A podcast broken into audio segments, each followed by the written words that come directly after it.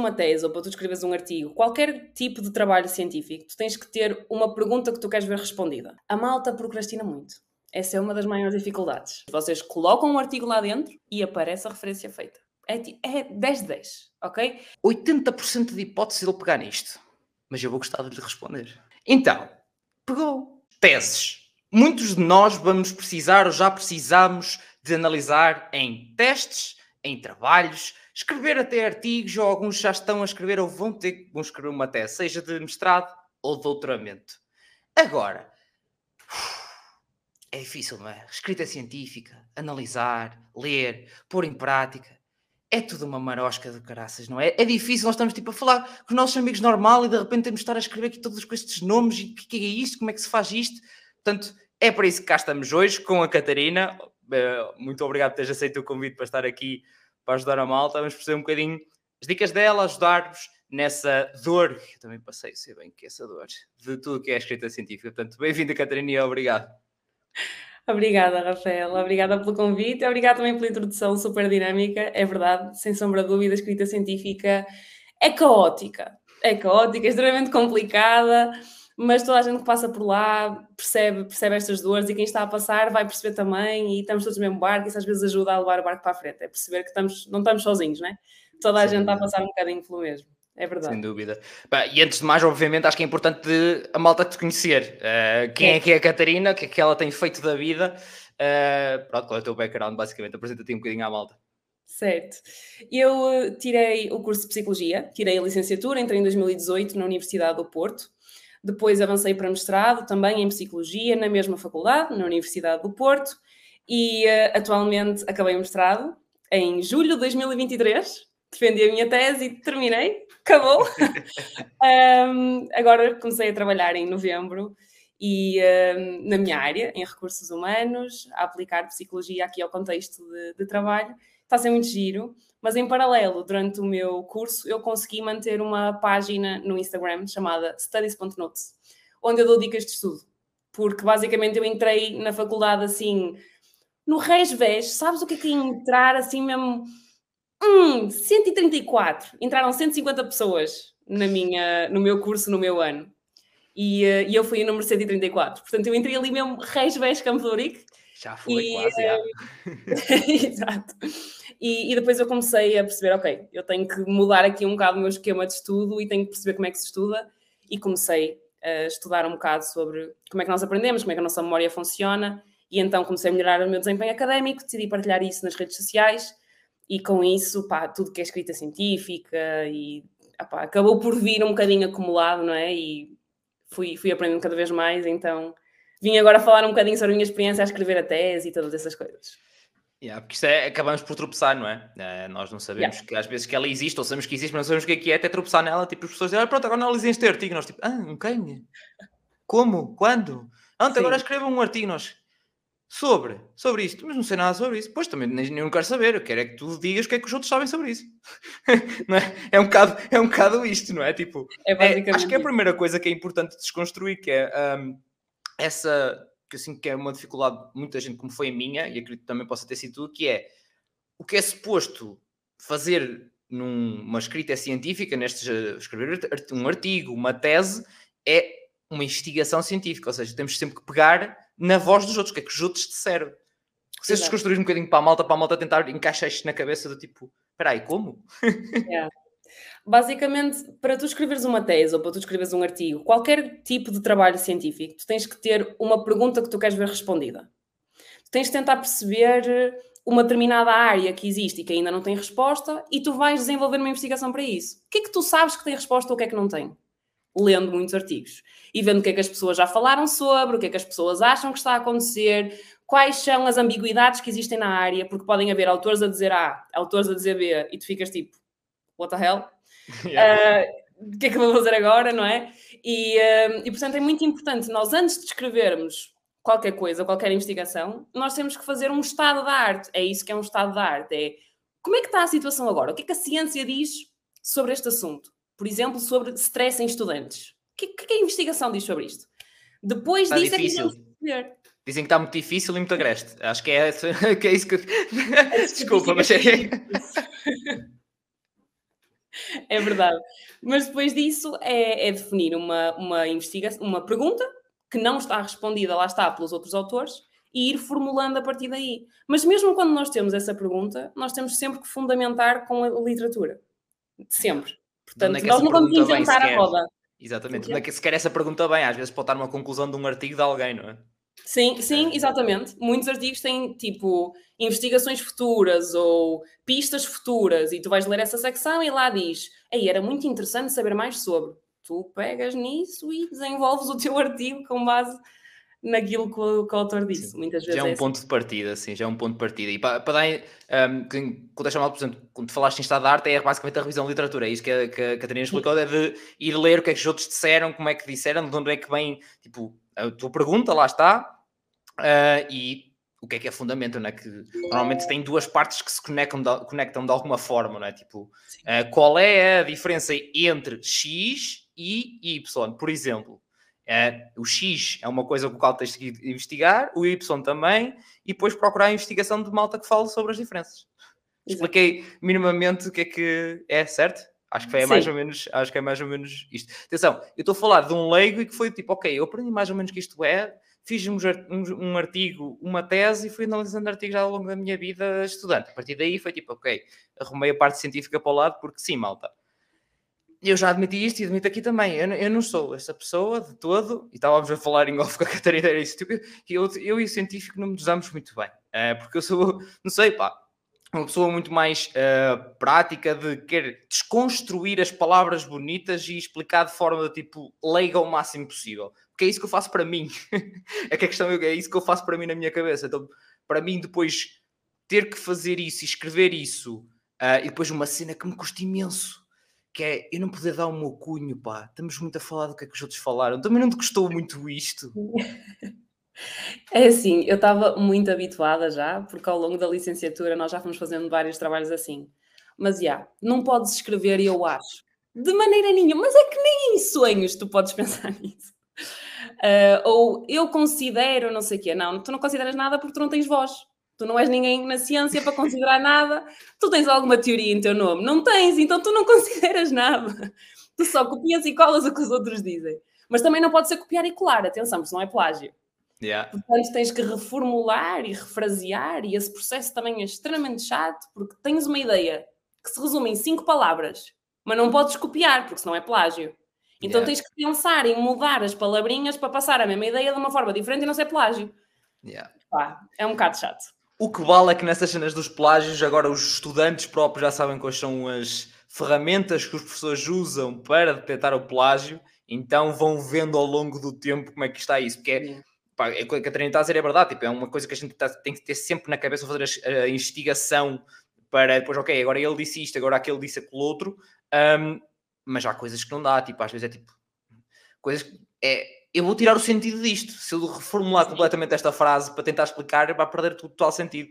E às vezes é tipo, ok, é uma quote ou não sei o quê, mas isso também é detectado como plágio, então há uma percentagem mínima para a malta saber, normalmente os professores se não dizem, perguntem-lhes qual é a porcentagem mínima, é a minha dica.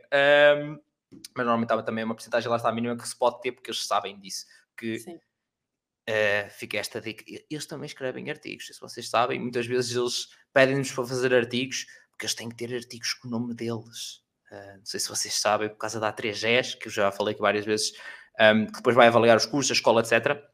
Eles têm que cumprir com certos requisitos de escrita de artigos de teses, de ir a conferências, de isto e tudo um par de botas. Portanto, por isso é que há muito. Há uh, professores às vezes que metem tipo uma cadeira em que o que tens de fazer para fazer a cadeira é todos os alunos têm que fazer um artigo. Yeah. E o nome dele está lá. E mesmo que não seja publicado, vai a divulgações científicas, por exemplo, fazer um póster de um tamanho A0 com um resumo ali do artigo, vais apresentar numa convenção qualquer, o nome do professor está lá e isso também conta. Então, Já está yeah. lá. Yeah, 100%, 100%. E pai, isso é, foi, foi bem engraçado quando me fez tipo uma luz. Quando eu comecei a trabalhar para a 3G e soube disto, eu fiquei, fez-me uma luz e tipo, ah, então é por isso. Que aqui pessoas estão sempre a insistir nisto. Ah, yeah. não tanto no meu curso, neste caso, um, que era licenciatura de informática, mas no mostrado em este projeto e vi dos colegas de outros cursos que, yeah, que efetivamente era, estavam sempre a insistir. E quando só disse, oh malta, há uma razão. E eles, ah, agora faz sentido. Eu pensei que fosse só a malta a dizer, eu pensava que era só as pessoas que eram egocêntricos, tinham lá o nome deles todos em todo lado, mas não, afinal há uma razão para, para isto. Foi bem engraçado. Como a pessoa, lá está, informação, mais informação, dá melhores conclusões. É? Claro. Claro, aí está. Portanto, é, é para isso que cá estamos também. Mas o que é que tu tens sentido que têm sido as principais dificuldades? O que eu já vi que também ajudas a malta nesse, nesse sentido, lá está, como tu disseste, nos estudos em geral, mas também já vi que fizeram várias perguntas sobre a escrita científica, porque te viram também a fazer a tua tese, etc. Uh, ah, o que é que tu senti tens sentido até agora que têm sido as principais dificuldades da malta pá, nesta escrita científica, seja em artigos ou, ou teses? Olha, um, se for um trabalho random da faculdade, eu não sinto tanto isto que eu te vou dizer, mas se for numa tese tem que ser durante um ano trabalhada e não sei o quê, a malta procrastina muito. Essa é uma das maiores dificuldades. E eu procrastinei muito, atenção. Eu foquei na minha tese. Quem não, não é? Quem claro. não? Um, eu acho que trabalhei mesmo a sério na minha tese durante três meses. Mas eu comecei a trabalhar nela um ano e meio antes de entregar. E é Jesus, um ano e meio. Exatamente. É aquele Porque... chamado ir fazendo a, tarde, a tal revisão de literatura, de, só que faço tipo hoje um bocadinho, daqui a um mês outro. Exato. Primeiro tens que definir o objetivo, depois tens que definir a metodologia, depois tens que definir o não sei o quê. Pronto. E desde os primórdios mesmo da tese, um ano e meio, praticamente. Mas depois, mesmo focada naquilo, três meses. Então é um processo extremamente cansativo e a malta procrastina demais. Porque é muito grande. Tu fazes um estudo completamente sozinho é é avassalador, é extremamente difícil. Então tu começas a achar que não consegues e não começas a procrastinar a tarefa e a menos que tu tenhas deadlines ali mesmo a sério, vai ser difícil. Pelo menos é essa a experiência que eu tenho tido.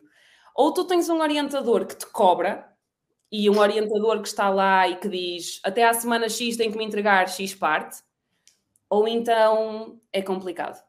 É complicado isso não é nada fácil, primeiro, de existir um orientador assim. primeiro ponto. E segundo ponto, os que põem deadlines, depois, se for preciso, durante um mês não respondem uh, para dar essa deadline, tu ficas, então e agora eu continuo? Ou eu fico aqui à espera? Uh, que eu não sei bem se posso continuar com o que tenho, porque o que vem a seguir depende do que eu fiz agora. Uh, yeah. O que é que eu faço à minha vida, não é? Também sentiste Essa... um bocadinho isso. Sim, essa é definitivamente outra dificuldade, mas que nós não podemos controlar enquanto estudantes, que é o orientador. Eu até costumo dizer, na verdade, que quando nós estamos no processo da tese, um, é mais importante, na minha opinião, que vale o que vale, não é? Mas é mais importante nós escolhermos um bom orientador, um orientador que nós falamos com colegas mais velhos e que sabemos que dá feedback e que sabemos que responde e que sabemos que está lá e que te recomenda literatura e não sei o quê, um orientador mesmo bom, do que escolher um tópico que tu amas Opa, é importante ter um tópico que tu tens interesse, vais estar um ano a trabalhar nele, pelo menos. Mas se tu escolhes um tópico que tu amas e um orientador que não está lá. Hum... Bem-vindo à minha vida. Essa foi a definição da minha tese. Uh, foi até ao ponto de eu já não querer olhar para aquele tópico, já não querer saber daquele tópico. Exato, uh, nós foi... o nosso sentimento com aquele tópico. Foi completamente, foi completamente isso. Eu, neste caso, a minha escolha foi porque eu já conhecia uh, a pessoa uh, de outras viagens dentro da faculdade, outras coisas que eu andei metido a fazer, já, já conhecia a pessoa, e, mas que não conhecia nesta vertente de trabalho e a sério. Por e isso depois, é que é extremamente yeah. falar com estudantes mais velhos. Yeah. Yeah, yeah, yeah. Sem, sem dúvida, sem dúvida. Houve uma coisa ou outra que eu ouvi e que não liguei, que pensei, opá, mas comigo sempre foi fixe, está-se bem, tranquilo, acho que dá para. Só que depois uh, um bocado foi muito difícil de, de coisa avançar. Porque, mas lá está, como tu disseste, a questão das deadlines. Uma, uh, existem deadlines, tu soas, não dormes e cumpres as, as, as, deadlines. Exato. E depois estás dois ou três meses já à espera uh, e chegas ao final de dois ou três meses, recebes, um, o, finalmente depois de insistir 30 vezes, que é isso, isso, é importante, é a única coisa que nós podemos fazer, é ser chatos. Sim. Acho que é, efetivamente, é pá, pensam que estão a ser chatos, façam mais que não estão a ser suficiente, porque senão não receberam a resposta. É o que eu tenho a dizer. Ainda não foram o suficiente chatos se não, não fizeram, se não receberam a resposta. Um, mas ao fim dos dois, três meses haver resposta e a resposta incluir, ah, então, só agora que eu recebi isto, tipo, como assim só agora que recebeu isto? Pronto, yeah. é difícil de lidar com estas coisas, não é? Mas é uma daquelas coisas que, tal como ainda há pouco tempo lancei, lancei um vídeo onde eu passo a, a, a, técnica que eu comecei a usar desde a licenciatura, só que nunca lhe tinha dado um nome. E agora encontrei um nome fixe para ela, basicamente, que é olhar para o professor, para o professor como um cliente. Uhum. E neste caso, sendo uma tese, não sendo, entre aspas, uma cadeira normal, continua a ser a mesma coisa. Se nós olharmos para o professor como um cliente, é muito mais fácil de nos chatearmos menos e de ter melhores resultados. Porque, tal como numa cadeira, nós temos a matéria é a mesma, mas a interpretação do professor é diferente e a maneira como a vai avaliar é diferente. Portanto, uhum. se ele diz que quer que faça um trabalho com 12 páginas, se eu fizer 15, não estou a ir ao encontro do que ele quer. Certo? Aí, pá, mas era super importante por esta parte. Vais levar no focinho por teres 15 páginas e não teres 12. É tipo, malta, brace yourself, sabe o que vai acontecer. Yeah. Isto é um exemplo se calhar estúpido, mas para dar um exemplo do que é que eu estou a dizer, tipo, um requisito, se não vais em encontro daquilo que o professor pede, não te vai dar a nota que tu queres. Mas se tu fores, certo? Uhum. Então, eu dou exemplos nesse vídeo, por exemplo, um, em relação a isso, a várias uh, cadeiras diferentes, que uma era uma coisa mais contínua, a outra era para um teste, e é importante, numa tese também, eu dou em conta o que é que o professor quer, ou seja, a investigação é tua, certo? Mas o professor diz, ai, mas agora deves ir mais para aqui, ai, agora deves ir mais para acolá. Eu não estou a dizer para não dar a tua opinião, uma pessoa não deve dar a sua opinião e debater o tema. Estou a dizer é, chega a um ponto que nós todos sabemos qual é, que é ou eu vou pela minha e o orientador já não está do meu lado, ou eu vou pela dele e qualquer coisa, numa, na defesa, ele vai estar do meu lado. São perspectivas um bocadinho diferentes. Eu não estou a dizer para ir contra algo que, que é super básico para vocês ou para dizer que sim a tudo, não é isso. Nós sabemos é aquele termo de eu tenho a minha opinião, não concordo com a dele, mas quem é que me vai dar a nota? Yeah. É por isso que eu digo que é um cliente. Porque no mercado de trabalho é exatamente a mesma coisa. É, nós damos e damos e damos as sugestões ao cliente, mas se ele quer daquela maneira, pá, está avisado. Se ele quer daquela maneira, é ele que vai pagar. Certo? Na, na escola, no, no ensino superior, pá, são os que nos dão as notas. O que é que nós vamos fazer? Só vai dar piores problemas. Eu entendo, eu, eu juro que entendo, de facto. Mas eu também acho que se tu levares uma fundamentação bastante sólida para tu quereres determinada coisa, acho que até podes ganhar a admiração do professor. Estás a ver? Claro, claro. Se tu só aceitares aquilo que o professor diz, ele vai ficar, ah, ok, isto é um pau mandado, também não tem autonomia, e o objetivo na tese é nós termos autonomia. Atenção, esse é o principal 100%. propósito. Um, Isso é que é tão difícil. é extremamente difícil. É muito assustador, do nada, no último ano, dizerem agora faz sozinho. E depois vês toda a gente num ponto diferente, o que também é extremamente assustador. Tu queres olhar para o lado a tentar perceber o quão mal tu estás e percebes que alguém está 20 passos à frente, alguém está 5 atrás, alguém está ao teu lado, alguém está 10 à frente. E é extremamente estranho lidar com isto, porque torna o processo muito solitário. Então é yeah. é muito complicado.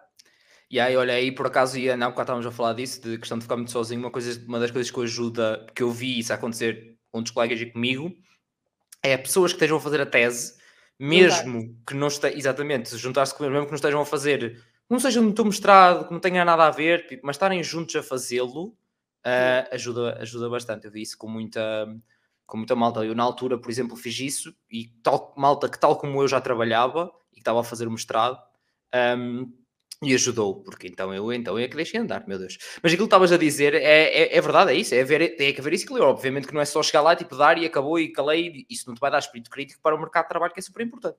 Um exemplo claro.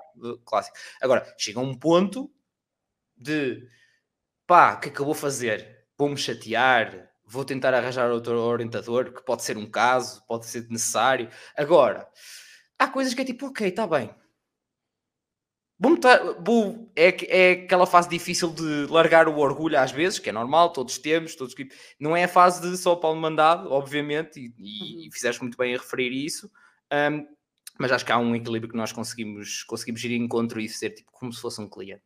E ainda melhor, escavem e peçam ajuda ao orientador para escavar, porque eles estão nesse processo de saber quem é, como é que funciona, do arguete. Ah. Epá! Isso é tão, mas tão importante. Como é que foi esse teu processo? Sabias alguma coisa de quem era, como é que era, o que é que podias esperar? Eu não Como é tinha noção de quem era o meu argumento. Tipo, eu não sabia, eu não sabia a cara da pessoa. E isto foi extremamente ansiogénico, porque na minha faculdade, eu não sei como é que era na tua e não sei como é que é no geral, mas na minha faculdade é muito comum os professores que são orientadores pedirem a professores de dentro da faculdade para irem arguir o trabalho. Ou É não, muito neste raro. caso. Diz isto? Sim, era, eh, ias dizer que era muito raro de ser de fora, é isso que ias dizer. Exato. Exato. Ahm, mas no meu caso foi fora. Foi fora, uma pessoa que eu nunca ouvi falar na minha vida. E uma coisa que eu acho que é extremamente importante para nós ganharmos aqui algum conhecimento de quem é que é a pessoa e o que é que ela valoriza e o que é que é provável que ela vá pegar no dia da defesa, porque a defesa estrutura-se em duas grandes partes. Uma, apresentação, onde o estudante tem que apresentar durante algum tempo, normalmente 20 minutos, o seu trabalho todo, portanto, trabalho de um ano, apresentado em 20 minutos, muito bom. Uh, também complicadíssimo. E depois a parte da arguência, que é tipo, o arguente vai chegar lá e vai depositar perguntas e tu vais ter que defender o teu trabalho. Vais ter que provar que aquilo é bom de alguma forma e a tua nota vai depender da forma como tu argumentas. Yeah. Então, como eu não tinha a mínima noção de quem era aquela pessoa, eu não sabia o que ela valorizava, o que é que ela tinha estudado, nada, zero. Nicolas Batatóides, zero mesmo. Então o que é que eu fiz? Comecei a procurar artigos que ela tinha publicado. E eu acho que isto é extremamente importante. Porque depois isso mostra-te que tipo de teorias é que ela costuma abordar, que tipo de temas é que ela costuma abordar, um, que tipo de metodologia é que ela costuma utilizar. E isto pode-te ajudar a compreender que tipo de lentes é que ela vai usar, a pessoa, quando estiver a ler o teu trabalho. E outra coisa que eu também acho que é extremamente importante é dares a tua tese a alguém. Tipo, já terminaste a tese, está tudo terminado. Tu pegas na tese e vais falar com uma pessoa que não tem nada a ver com a tese, que não, não esteve contigo, mas que tem algum conhecimento sobre a academia, um, ou que já tirou um curso superior, ou uma cena assim do género, mais ou menos na mesma área, ou uma cena assim, entrega-lhe a tese e diz, faz perguntas. Tipo, aponta tudo o que tu tiveres aí, de bom e de mau, aponta, porque mais vale eu saber agora em antemão e preparar-me minimamente, do que depois chegar lá na hora e ficar com nervosismo e não consigo responder Yeah. nada. 100%, 100%. Pá, e se for alguém do lado científico, que, por exemplo, a mim, em alguns cursos pode ser, pode não ser uma pessoa que neste momento até esteja na, numa área científica e que lá está, tem artigos, mas que esteja do lado empresarial ou coisa do género.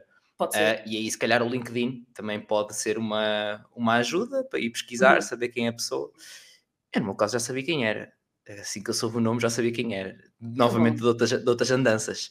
Não foi, não foi uma boa notícia. Não foi uma boa notícia saber quem era, uh, porque era igual ao litro. A única coisa que eu sabia era, estou lixado.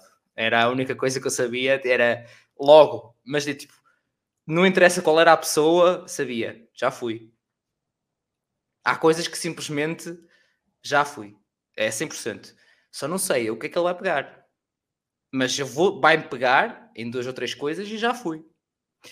Uma coisa que é uh, que eu melhorei muito, muito, muito isto em três depois em superior é a capacidade emocional de reação, de uh, não só da argumentação, obviamente, e do espírito crítico e não sei o quê. Mas essa questão de, ok, não vai ser nada fácil, mas eu vou à luta. E vou com a mentalidade de eu vou sair de lá com isto tratado. E isso é importante. Porque se já foste derrotado, então já foste. E eu, há malta que infelizmente, uh, na fase da vida, o grau de maturidade em que está, que todos passamos por essas fases, um, chega lá e depois tipo, já vai mais derrotado Yeah. do que com eu. Não, eu vou sair de lá com isto. Coisa.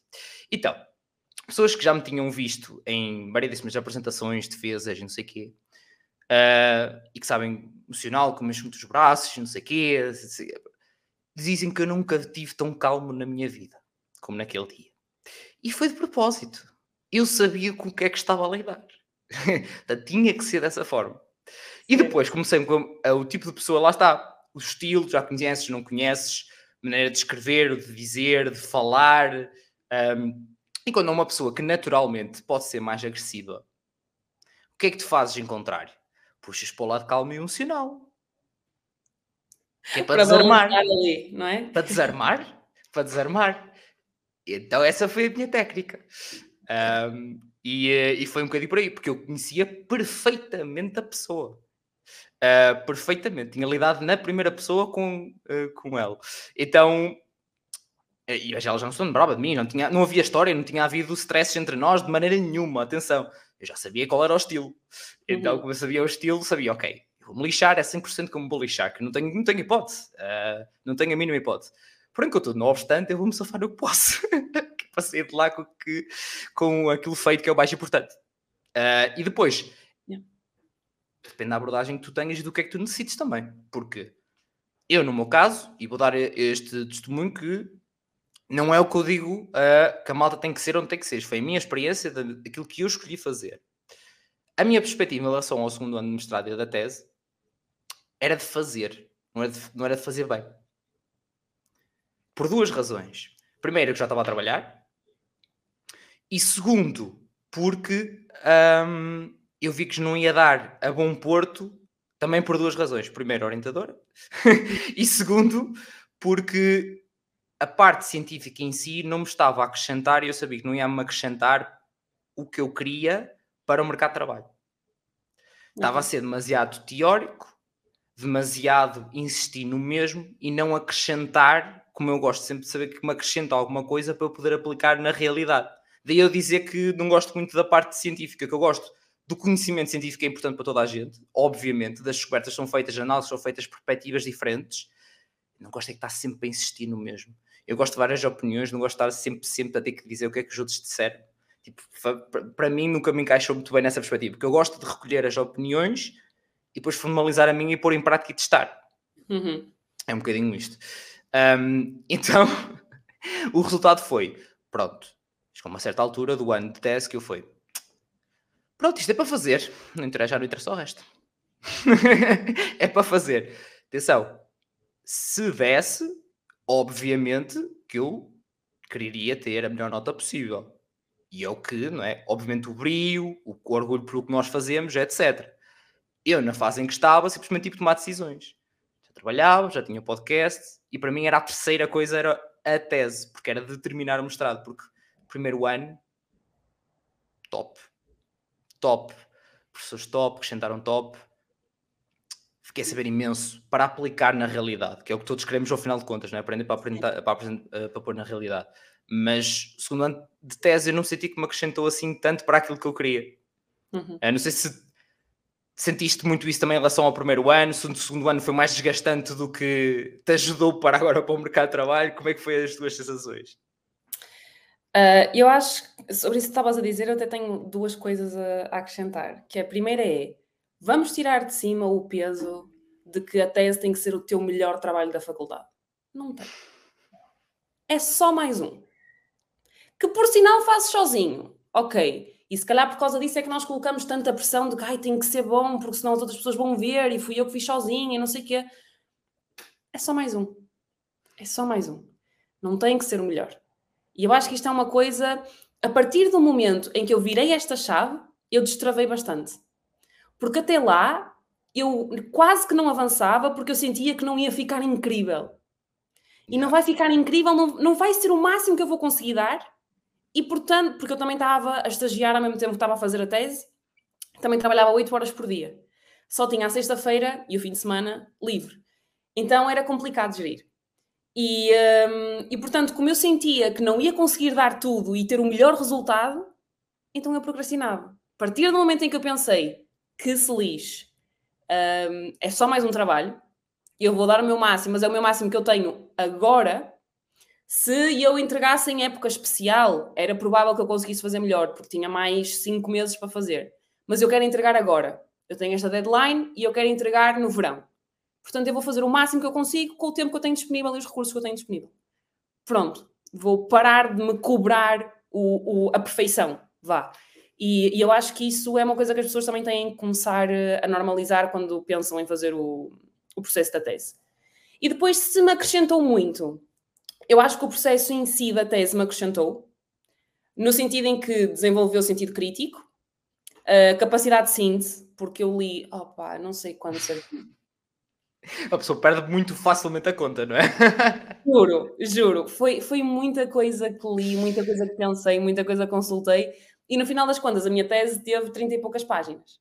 porque era obrigatoriedade, a tese não podia ter mais do que aquele limite de palavras. Pois, já então... existe, malta. Já, já agora ficou disclaimer, malta passou de não saber que aquilo é tipo infinito. Eu vou chegar a 150, eu vou escrever para lá. Não, malta, nem sempre é bem assim, eles põem um limite normalmente, porque as outras têm que ler e não vai ser a única tese que eles vão ter que ler. Verdade, verdade. E a tese de doutoramento normalmente tem muitas páginas e também são muitos anos de investigação, atenção. Certo. Agora, uma dissertação de mestrado uh, tem um limite de páginas, normalmente 30, 40, não passa disso, não passa disso. E, uh, e portanto eu sinto que o processo da tese em si me agregou maturidade nisto de sentido crítico, capacidade de síntese, poder de argumentação, todas essas coisas e, e deu uma autonomia também para ir atrás, tomar decisões e ser capaz de seguir aquela decisão. Eu tenho várias opções diferentes. Eu vou escolher esta. Porquê que eu vou escolher esta? Por causa disto? Então eu vou seguir. E eu tinha muita dificuldade em tomar esta decisão. Então sinto que a tese foi um processo que me ajudou nesse sentido. Mas a nível de prática, a nível de conhecimento, opa, é tão específico, estás a ver, que quando tu tentas aplicar isso a outros contextos, não dá. Portanto, tiramos as soft skills daqui do processo da tese, tiramos as soft skills muitas vezes. Yeah. E eu sinto, bué, que também, tipo, o trauma que nós levamos faz com que a gente fique, tipo... Entendo. Eu já nem sequer ouvi, ouvi falar sobre isto. Uh, já nem, tipo, já nem quero ouvir falar sobre este tema. Menos durante os tempos. Um, portanto, mas é engraçado que retiraste as, muito bem as soft skills que, que, se pode ganhar, que se pode ganhar aí. Pá, yeah. Eu, pronto, tive, tive a oportunidade de fazer outras, outras coisas já antes que já me deram obrigaram-me a ter, a, ter tudo, a ter que fazer tudo isso, uh, desde o segundo ano da faculdade, neste caso, malta posso não saber, desde o ano, segundo ano, final do primeiro, início do segundo. Um, nível de empreendedorismo, mais variados projetos, academias de inovação, de empreendedorismo, pá, a bem ou mal uma pessoa, lá está. Uh, é 3 mil a hora sempre para tomar decisões de negócio para aqui para lá, investigar isto, aquilo, tomar decisões, siga. Um, mas percebo perfeitamente o que é que diz e é numa perspectiva também diferente, portanto acho que é uma perspectiva excelente para passar à malta uh, de que é que também conseguem retirar por aí e quando é que, e que vão ter que tomar também essas, essas decisões lá está, todas estas não são nada fáceis. Eu identifiquei-me bué com isso, estavas a dizer que tipo, chegou uma altura que uma pessoa teve que fazer aquele clique de pá, tem que ser. E foi mesmo a mim também foi quando eu simplesmente esqueci a pressão toda de fora, que alguma nós criamos sozinha, primeiro ponto, não é? Ou até criada por pessoas que estão ao nosso lado, família, amigos, seja o que for, não é? Tipo, ou porque os vemos a fazer, estão a fazer tese ou coisa de género, então tipo com aquela exigência, ou porque um clássico, a mãe pergunta como é que está a tese, tipo, aquelas só, só isso, e às vezes uma pessoa já parece que está tipo, ia, ia já me está a perguntar outra vez, ai, Jesus, eu não fiz mais nada ainda, uh, não é? Acho que é, é muito isto. Sim. Então, quando eu meti isso tudo de lado e simplesmente defini eu as minhas prioridades, tomei a decisão de uma vez que é, ok, eu já sou independente e o meu trabalho, eh, as contas são pagas pelo meu trabalho, portanto, trabalho em primeiro lugar. Segundo lugar, o podcast está a ter impacto, é uma coisa que eu gosto de fazer, é isto a segunda prioridade. Em terceiro lugar, vem a tese, porque é só para ter o do canudo e para não desistir a meio do ano. Entendo. Foi literalmente isto. Porque, como eu disse, primeiro ano, inacreditável. Eu aprendi imenso sobre a área e com pessoas que sabiam imenso sobre a área, uh, nas mais variadas partes da gestão de projetos. O segundo ano foi chatear-me. Foi isto que aconteceu. São escolhas. No fundo, são escolhas. Nem toda a gente tem que ter eh, uma predisposição para a veia académica. E se uma pessoa quer seguir o caminho académico, então sim, tem que se aplicar na tese, tem que fazer um bom trabalho, tem que demorar o tempo que demorar, tem que ficar bom, porque se a pessoa quer seguir investigação, é por ali o caminho dela é aquilo que vai ter que fazer, não é? Portanto, se não gostar ali, não vai gostar a seguir, não é? Exato. Agora, se a pessoa quer mercado de trabalho, são escolhas que tem que fazer. Até hoje escolhas. nunca ninguém me perguntou quanto é que eu tive na tese. Não sei. Portanto, pronto. Uh, neste caso da gestão de projetos, pá, claro que depois a minha área é muito específica e é, não tem nada a ver, uh, porque nunca, na, neste caso de informática, nunca nem sequer quer saber a a média do, do curso. Há áreas em que sim, que isso importa, ponto final. É ou é decisivo, por exemplo, a medicina por escolher especialidade, pronto, todos esse tipo de coisas, ok? Depois depende das áreas de cada um, obviamente. Mas hum, também das testemunhos que eu sempre tive em termos de gestão de projetos, também nunca, nunca quiseram saber de quanto é que foi a tese, porque na, na realidade, na prática, isso não importa nada. Uh, é que se formos a ver, na verdade, não importa absolutamente nada a nota em si. Porque toda a gente que, cada vez mais, acho que é isso que eu sinto, a consciencialização de quem está do outro lado vê que eu também já passei por lá e há muitas coisas ali que podem acontecer e fazer com que uma pessoa que se calhar com um outro orientador, numa outra fase da vida, com outro tema, com não sei, 500 mil coisas, tinha um 18 e teve um 12. Yeah. Ou teve ou o contrário. Portanto, há, não é o contexto específico de uma tese que vai revelar como é que tu vais ser no mercado de, de trabalho. Porque são contextos completamente diferentes. Contexto de investigação e contexto de trabalho são completamente diferentes. Nem sequer se comparam, acho eu. 100%. meu Deus. É tipo, meu Deus. Um, mas há duas coisinhas que, entretanto, a gente a desenrolar da, da conversa e isto do nada já passou mais de maior conversa porque a conversa está a ser boa, esta é, está a desenrolar, é, é importante. Há duas coisinhas que eu acho que é importante deixar uh, à malta, que é, nós não chegámos a falar na parte da revisão da literatura, do estado de arte, uh, uma coisa que a malta normalmente precisa muito e que ajuda, pode ajudar, digo já, que é uh, algum, aqueles softwares para referências. Porque, malta, no final, não é só tipo Pronto, vocês depois vão aprender norma japa, essas coisinhas todas muito bonitas para fazer as referências aos autores, pronto. Uh, no final tem aquela listinha também, com toda a gente da qual vocês falaram. Uh, portanto, para vocês não quererem bater com a cabeça na parede a fazer isso um a um, há coisas que vos podem ajudar. Portanto, Catarina, o que é que tu tens aí a dedicas para a malta nesse âmbito? Fazer referências à mão é tortura. Portanto, a menos que vocês se queiram punir, malta, por favor, não façam. a sério, existem atualmente muitas, muitas ferramentas boas até uh, que fazem isso por vocês. Vocês colocam um artigo lá dentro e aparece a referência feita. É, é 10 de 10, ok? E eu tenho duas sugestões, na verdade: Mendeley e Zotero.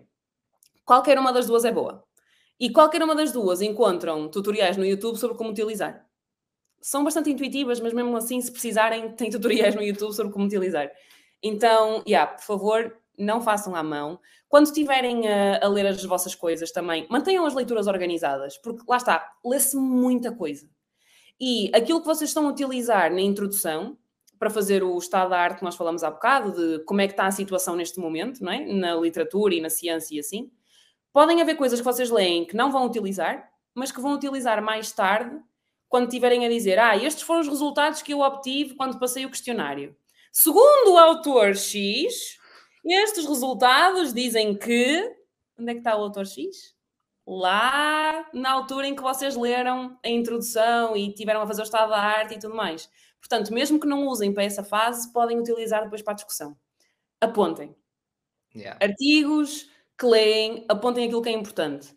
Apontam o título e têm uma, um bloco de notas com o título do título, o título, o título do artigo, têm um bloco de notas com o título do artigo e depois em baixo as coisas que foram importantes desse artigo.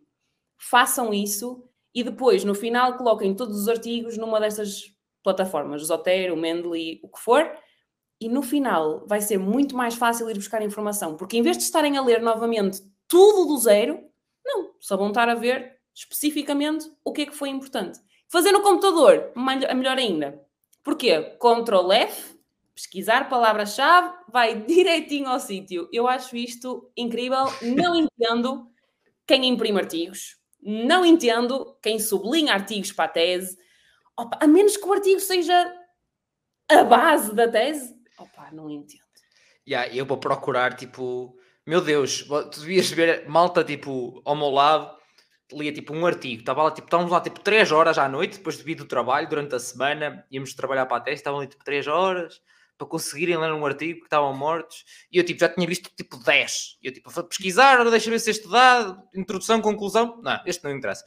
Introdução, conclusão, este não interessa. Temos que fazer uma triagem dos artigos também. Juro, não temos que ler tudo de fio a pavio. Não, lê o abstract. O abstract é importante. Exatamente, okay. o abstract o abstract é basicamente o resumozinho que diz qual é o propósito do estudo, quais são os resultados e quais foram as conclusões. Também é super fixe, é um parágrafo, resume-te ali basicamente tudo. Se o abstract for interessante, então aí sim tu vais começar a ver se a cena é importante. Mas só quando tu tiveres a certeza, normalmente é na discussão, pelo menos para mim era, se os resultados fossem relevantes, era na discussão que eu ia ver aquilo. Se, só, se, se aí a discussão fosse interessante, é que eu ia ler o artigo todo. Porque se tu vais a ler tudo Epá. Meu Novamente, Deus. estrutura. Queima- é queimar pestanas mesmo. E mesmo. tempo. E tempo. Só vives em função daquilo. Não dá, não pode ser, não pode ser. 100%, 100%. E, ah, já agora, eh, para acrescentar essa questão dos softwares, primeiro, eh, quando vão, tipo, sei lá, ao CC Lab, ou seja o que for, vocês vão à net ver os artigos dos eh, Science Direct, ou acho que é isso que se chama também, se chamava um dos, um dos sites onde vais buscar os artigos, tem lá quase sempre um botãozinho de export para um tipo de fecheiro. Ponto ou já não me lembro, acho que era ponto .bib, assim, uma coisa qualquer. Algumas vezes, alguns desses sites já têm tipo export to Mendeley. Se tiver um Mendeley aberto no PC, tipo, já fica lá. Tipo, seja, vocês acabaram de. Ok, li, interessa, pronto, vai, vai. E já fica para lá. Quantos e quantos e quantos e quantos artigos que eu tipo. Chega uma altura, estava a escrever a tese e eu. Agora não tenho um autor para isto. Para dizer esta parte que isto faz sentido, ok. Mas eu lembro-me de ver, de ler. Onde é que isso está? Espera aí. Mendeley? Está aqui. Ah, tia, é a última vez. Fechei a última vez aberto ou adicionado aqui há cinco meses atrás. Eu, pronto, eu bem me lembro que isto tinha sido. Mas se não tivesse guardado, nunca mais. Tipo, nunca mais. Um, portanto, sem dúvida que é importante. Acrescento aqui uma coisa que é que eu utilizei, por acaso utilizei para o meu relatório de estágio na altura, por recomendação do meu orientador na altura. E sim, foi um orientador. Saudades. Uh, e depois, uh, por acaso não utilizei na, na tese, porque opá, aquela cena foi tão o desespero que eu nem sei, depois nem, nem, nem sequer foi por aí. Que é a linguagem LaTeX, é que escreve-se LaTeX, mas é LaTeX. Uhum. E há uma cena on online que dá para fazer isso, que é o Overleaf. Uh, e depois tem através da linguagem LaTeX que aqui se faz. Tipo, a malta assusta-se logo no overlinguagem, parece que é uma grande programação, não é? Basicamente, que é que aquilo tem, tipo, existe um guia básico de isto corresponde a isto. Mas o básico daquilo é, tu consegues adicionar também, tens tipo um fecheiro com as referências e a partir daí é com números e tu consegues no fecheiro principal onde estás a escrever a tese meter do tipo barra qualquer coisa. E é tipo, vamos imaginar que era assim, que eu não sei de cor já, mas barra título 1 pronto, e já sabes que é o título grande. E aquilo automaticamente está-te a pôr no fecheiro como o título grande. E agora não sei o quê, ok, o, o, o artigo era deste autor e tu vai-te buscar ao fecheiro dos artigos como se fosse buscar ao Mendeley Uhum. e a integração para o, o uh, é adicionar aqui, ok, e ele vai-te buscar a forma correta que tu defines antes de começar todo o trabalho, ok, norma Japa, ele automaticamente mete a referência correta e chegas ao fim de tudo, e não fizeste mais nada, ao fim de tudo, do fecheiro todo, escreveste tudo, referências bibliográficas, é só chegar lá e meter tipo um barra bib ou coisa assim do género e ele imprime as referências bibliográficas todas que tu usaste. Nice. Ou seja, vai buscar um bocado de aquilo que se calhar tem um bocadinho mais automatizado no Mendeley, coisa do género, mas tu vais acompanhando e também te imprime as coisinhas direitinhas. Ou seja, é uma perspectiva simplesmente diferente. Se alguém tiver curiosidade, um, chama, escreve-se LaTeX, mas é LaTeX, a linguagem, e conseguem usar isso online através do site Overleaf, que eu, que eu utilizei neste caso para um, o estágio. E isso por acaso foi uma cena que logo assim que eu comecei a escrever o relatório, o meu orientador disse-me logo: olha. Eu até dou aqui workshops disto na universidade, usa isto por amor de Deus. Está aqui o PDF que eu dou nos workshops, está aqui tudo a ensinar. Por favor, usa isto para uma pessoa não se ter que chatear com formatações do Word, sim, porque aquilo formata-te sozinho, tu defines quanto é que és das margens disto e não sei daquilo, todos aqueles stresses. Nice. Yeah. Foi por isso que ele disse logo: olha, eu nem sequer tenho que taturar com isso. Ele não disse com estas palavras, é tipo, foi tipo, eu nem sequer tenho que taturar com essas coisas, depois estás com stresses de formatações. Isto aqui é fácil, simples e eficaz que é teu, que tu bates bem, usa isto. um, então, já, yeah, portanto, fica esta recomendação também para, para quem tiver, tiver interesse. Mais coisinhas. Mais coisinhas. Ah, entretanto, falámos de uh, apresentações. Acho que já demos mais algumas. Já acabámos por dar algumas dicas. Mas em concreto, tens mais alguma coisa que tu achas importante em termos da sistematização do que é que vais dizer e apresentar numa tese? Falámos, se calhar, mais um bocadinho mais na análise do argumento e não sei o quê. Mas uh, em termos da apresentação em si, tens algumas dicas para, para a malta? Eu acho que fazer a apresentação é extremamente difícil, porque lá está, tens que resumir muitas páginas em pouquíssimos slides e em pouquíssimo tempo, e, uh, e portanto, selecionar a informação que é importante é mesmo complicada. Mas aquilo que eu diria, assim como dicas principais, é foquem a vossa apresentação, ou a maior parte do tempo da vossa apresentação, nos resultados, na discussão e na conclusão. A introdução é mesmo só uma introdução. Não gastem mais do que quatro slides na introdução. Depois avançar para a metodologia, falar o que é necessário para compreender mais ou menos o procedimento que vocês usaram e depois foco nos resultados. Porque aquilo é sobre a vossa tese. Aquilo é sobre aquilo que vocês fizeram depois de lerem a bibliografia e como é que aquilo que vocês fizeram é relevante. Porque é que aquilo está a contribuir de alguma forma para a academia, para a ciência e essas coisas todas. Então, aquilo que nós devemos focar definitivamente quando estamos a fazer uma apresentação de uma tese, resultados, discussão e conclusão. Temos que ter introdução, mas sempre considerando que deve ser mais breve. E também uma coisa que eu acho que é muito importante nós dizermos à malta que nos está a ouvir é: se vocês chegaram ao momento da apresentação, então é porque a vossa tese está boa o suficiente para acabarem o curso. Ok?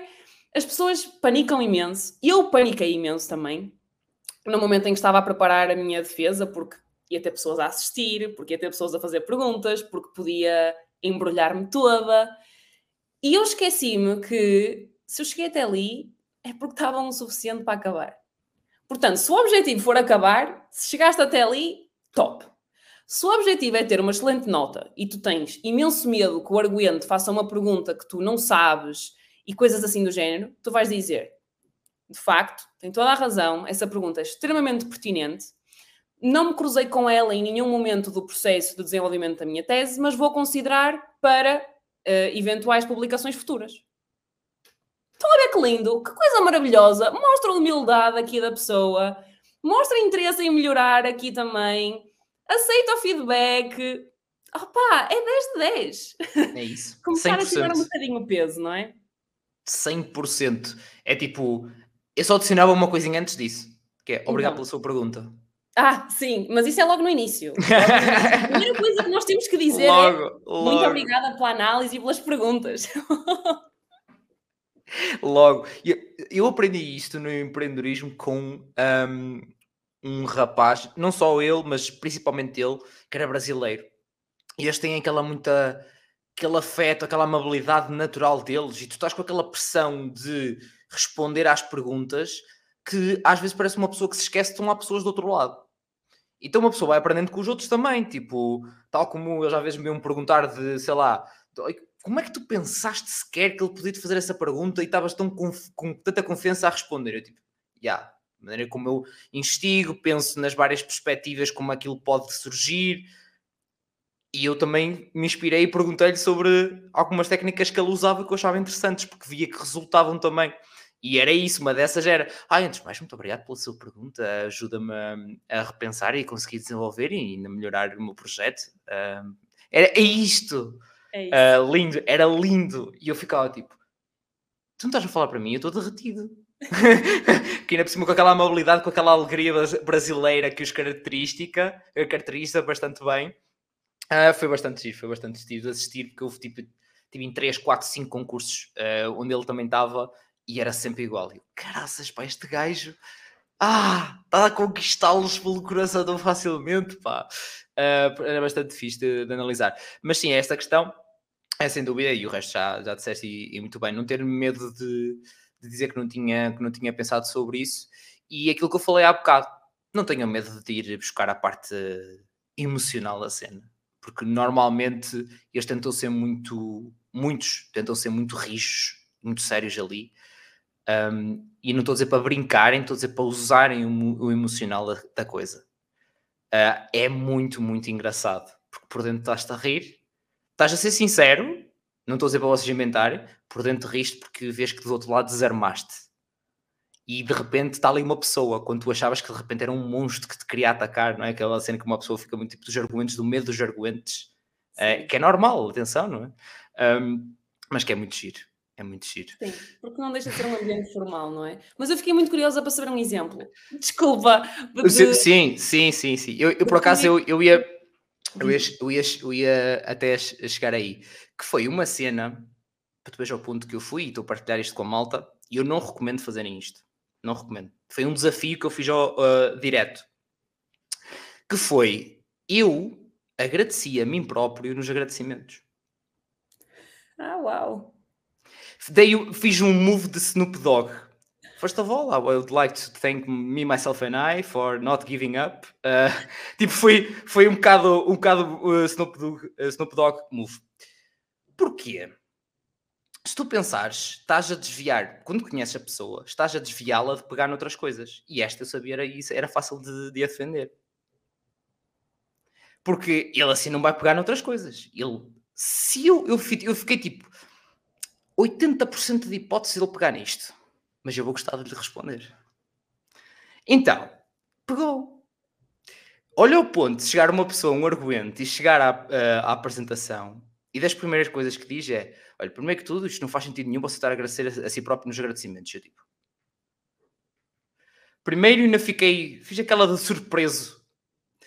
E depois o exemplo foi, sabe, isto foi, eu apresentei em janeiro de 2021, ou seja, foi Covid all over the place uh, durante aquele ano todo, é? ano anterior todo. Sabe que não foi uma altura fácil para ninguém, certamente para si também não foi, e para mim também não foi. Eu trabalho, tenho outros projetos, também fiz a tese. Uh, todos passamos por momentos difíceis, todos estivemos em casa durante bastante tempo e familiares com problemas que felizmente eu não tive, mas alguns familiares infelizmente tiveram alguns problemas. Alguns, alguns de nós perdemos pessoas, portanto acho que hum, era importante uh, realçar que eu não desisti no meio disto tudo e que foi super importante uh, para mim o referir. Então, percebes? É uhum. muito fácil de dar a volta. Isto foi o meu lado maquiavélico, foi o primeiro, entre aspas. Porque o meu lado principal foi, porra, também mereço, porque toda a gente me diz, concentra-te nisto, e eu digo, não me vou concentrar nisto, eu vou fazer isto para acabar. E chego ao fim e vou acabar e vou conseguir acabar isto. Mas graças a quem? Graças a mim. É isso que você. É, essa parte é importante a malta se lembrar e fixar. Porque tu acabaste a tua tese graças a ti, Catarina, não foi graças a mais ninguém. Sim, é verdade. Por mais suporte certo. que eu tivesse tido da minha orientadora, por acaso foi 10-10, mas. Foi 100%, foi 100 graças a ti. Eu não recomendo é porem isso lá. Atenção, eu acho que é completamente estúpido não poderes pôr, mas eu não recomendo porem lá. Porque existe este estigma que eu já sabia que existia. Então eu usei-o para o desviar de outras coisas, porque eu sabia que a minha tese não estava por aí além, primeiro ponto, e segundo, para ver até onde é que ele ia.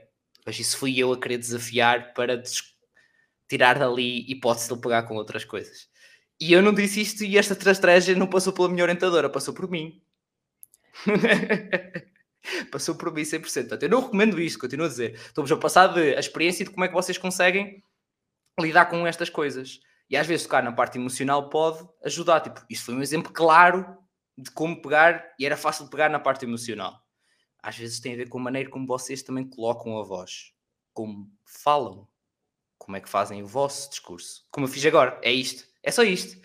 Ajuda também à compreensão e à empatia que se cria do outro lado. Pronto, são outras técnicas já da apresentação que depois eu posso fazer todo um, todo um vídeo, todo, todo uma. explicar, explicar sobre isso. Mas, mas pronto, foi esta técnica, este é o exemplo mais claro que eu tinha para, para explicar essa. pôr o lado emocional. Mas não sei se já tinhas ouvido falar sobre este estigma de colocar no agradecimento a ti próprio.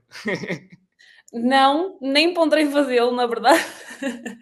e também acho que não utilizei nenhuma estratégia emocional na minha tese. Uh, eu tentei ir o mais preparada possível e isso a mim foi o que, que, me ajudou a acalmar a ansiedade, foi sentir que, ok, tudo o que eu podia fazer eu fiz, a minha apresentação está sabida, portanto eu não vou para lá ler nem nada desse género. Uh, vou mostrar que estou confiante e segura sobre o meu tema, o que também é muito importante acontecer na apresentação. Sem dúvida. E, uh, e todas essas coisas eu levava muito controladas. Então, de alguma forma, eu preparei a minha apresentação mais nesse sentido. Nunca sequer ouvi falar nessa técnica de, de gestão emocional do, do público para, para mudar ali a forma como eles interpretavam aquilo que nós estávamos a dizer. Mas, opá, de facto, foi... nesse, nesse caso faz sentido. Uh, nessa foi na questão do Covid fez todo sentido. Sim, mas foi do, mas foi do um, no Empreendedor aprendi tipo muito sobre isto mesmo. Ah, porque depende do tema, como colocas a voz, da maneira como fazes, uh, que eu já fazia de mexer as mãos, mas melhorei de como fazer, tipo, todas as técnicas da apresentação. Mas obviamente isto, tipo, foi a quinquagésima coisa da qual eu pensei porque era importante para a apresentação. Tu disseste, é. e obviamente, e que já falámos, que é toda a de prepará-la, de pensar efetivamente em coisas concretas do trabalho, o que é que ele pode pegar, o que é que ele pode perguntar, o que é que eu vou responder, de que maneira que eu posso colocar isso, tipo, obviamente. Obviamente também há coisas que consegues deixar em aberto na apresentação de propósito, que esta é a dica base de qualquer apresentação, para eles perguntarem. Isto foi na tese, mas na apresentação então, tipo, isto era, foi das cenas mais claras das primeiras coisas que me ensinaram nas apresentações do empreendedorismo. É que as pessoas gostam de fazer perguntas e deixar tipo, olha, espera aí que eu descobri isto. Olha, te esqueceste isto. Olha, olha. É, e as pessoas gostam disto. Então tu dás esse mimo. Só que a seguir tu estás preparado para isso. É incrível. É, mas é isso que, acaba, que se acaba por fazer. Nós fazemos por preparar aquilo que pode falhar. Uhum. Muitas vezes não pensamos em deixar em aberto de propósito. Era exatamente isso que eu estava a pensar. Eu, eu não yeah. levei essa estratégia, mas eu preparei-me para possíveis perguntas que podiam acontecer.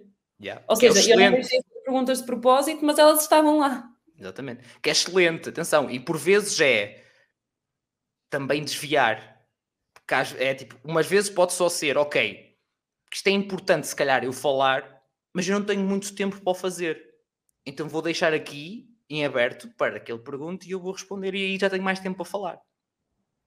Outra coisa de estratégia pode ser do tipo, também incluir, como há bocado, que é tipo, eu não quero que ele tanto fale e vá pegar noutras coisas, então aqui logo mais para o meio início, deixo já isto em aberto, que assim ele aponta logo ali, está logo nas primeiras coisas que vai perguntar e eu como logo ali muito tempo. dá, logo, dá logo para gerir de outra forma. Uh, portanto, é todas aquelas estratégias de. Epá, eu é mais isto, é parte de comunicação, da apresentação, ó, impecável. Foi para isso que é para isso. Como eu disse desde o início, malta, parte científica, leiga, deixo para a Catarina, e foi o que aconteceu neste episódio. O resto, pá, ainda vou mandando uns bitites e acima de tudo passando a, a, a experiência, que também foi, foi, foi muito importante de, de o fazer. Uma última coisinha que ainda não tocámos. Uhum. Tem a ver com a malta muitas vezes questiona Uh, e foi, neste caso, uma questão que surgiu até do Discord, da comunidade do Discord, um, que é a tese tem que estar relacionada com a área da licenciatura. Não. Tu até podes fazer um mestrado numa área que não necessariamente é direta da tua licenciatura. Imagina, eu tirei a licenciatura em Psicologia. Eu podia ir tirar um mestrado depois em Gestão. Nada me impedia de o fazer. E aí a minha tese, muito provavelmente, não ia tocar em Psicologia, que foi a minha licenciatura. Então, em primeiro lugar, não. Agora, se a tua tese tem que ser sobre um tema do teu mestrado, opá, sim. dá jeito que seja um de tema. De alguma forma, tem que tocar, não é? Exato, dá jeito que de alguma forma, não é dá jeito, é tem mesmo que ser, de alguma forma tem que tocar em alguma área do teu mestrado. Agora, não tem que ser completamente um tema que tu aprofundaste no teu mestrado. Muito pelo contrário. Por exemplo, eu, o meu mestrado era em Psicologia das Organizações Social e do Trabalho. Um, portanto, nós trabalhamos muito aqui contexto laboral, tipo contexto de trabalho, organizações de trabalho e todas essas coisas. A minha tese foi, no, foi sobre organizações de voluntariado. Nós nunca falamos disto na faculdade, mas nunca. Nem a minha própria orientadora tinha muita investigação nesse sentido. Portanto, é possível que a nossa tese seja de facto num tema que não abordamos muito no nosso mestrado, mas que toca em alguma coisa que nós tocamos no nosso mestrado. Eu falei em motivação, em compromisso, em satisfação das pessoas no contexto de trabalho. Na minha tese, eu falei sobre compromisso em organizações de voluntariado. Portanto, eu toquei num dos tópicos que falei no mestrado, mas numa população-alvo completamente diferente. E isto é execuível em qualquer área. A tua tese vai ser tão específica que muito provavelmente um, vais acabar por trabalhar num tópico que não aprofundaste no mestrado. E é ok. Yeah, 100%. A mim foi as competências dos teus projetos um, se influenciavam o sucesso dos projetos. Aí começou por ir Sim. mais para a parte de competência digital ou coisa assim do género, e depois começou a abrir, teve que abrir um bocadinho daquele lado. Mas foi interessante porque também foi estratégico, foi uma cena que, que eles, te, que aí, a orientadora e outros professores no início, quando nos começaram a ensinar e a ajudar na metodologia de o que é que havia, o que é que podíamos escolher, como é que podíamos fazer, início de revisão de literatura, etc. Um, basicamente que é, não escolham coisas que é tudo por explorar. Se aquilo que nós falámos da pergunta de, normalmente é duas partes, uhum. uma delas, pá, tens que ter eh, fundamento. A outra, se calhar, mais por descobrir e menos, mas não vai ser fácil para ti e provavelmente não, não te vão deixar passar se uma dos lados não tiver muito fundamento já. e foi por aí que foi do tipo, o sucesso dos projetos, por exemplo, é uma coisa muito batida a nível de investigação científica. Mesmo muito batida. Mas eu adicionei uma parte que muito pouco é falado. E assim dá para equilibrar ali, deu para equilibrar ali a, a situação. Sim, Portanto, yeah, e o que tu disseste em relação ao. É 100% verdade. Eh, pronto, acho que já deu para a malta já percebeu que eu fui, não tem diretamente a ver, pode ou não ter a ver, que eu Cientologia Informática, mestrado em Gestão de Projetos, podia ter continuado em Engenharia Informática, como podia ter, que é mais abrangente, como poderia ter ido mais específico, tipo cibersegurança, tipo coisa assim do género. Portanto, existem essas três vertentes que podes seguir basicamente mestrado, é tipo mudar de área, ficar na mesma abrangente ou ir para uma mais específica. Estas uhum. opções que, que tem. Mas já falei nisso em, em, em vídeos passados. Uh, portanto, é isto, malta. Espero que Espero que isto tenha mesmo ajudado. Muito obrigado, Catarina, de teres vindo aqui uh, ajudar a maltinha com, com as tuas dicas. Continua a ajudar a malta, que isso é, é mesmo importante. Uh, por acaso é um tema que é, Então, esse, o tema específico então, da escrita científica é muito pouco falado mesmo. Um, e eu, como eu, na minha cabeça, de alguma forma, tentei arrumar com isso, né? com o trauma, entre aspas. Um, depois foi preciso mesmo, tipo, a malta começou a pedir ou perguntar dicas ou falar sobre isso. E eu pronto, depois eh, foi tipo, ah, vou falar com a Catarina. foi logo que passei. Portanto, obrigado mais uma vez. Maltinha, agora está a passar aqui um vídeo que o YouTube diz que acha que é interessante para vocês verem a seguir. Portanto, eh, cliquem lá para ver se faz favor. Pode ser. Obrigado, continuação de bom tempo. obrigado, Catarina, mais uma vez e portem-se mal. Também é preciso. Um abraço.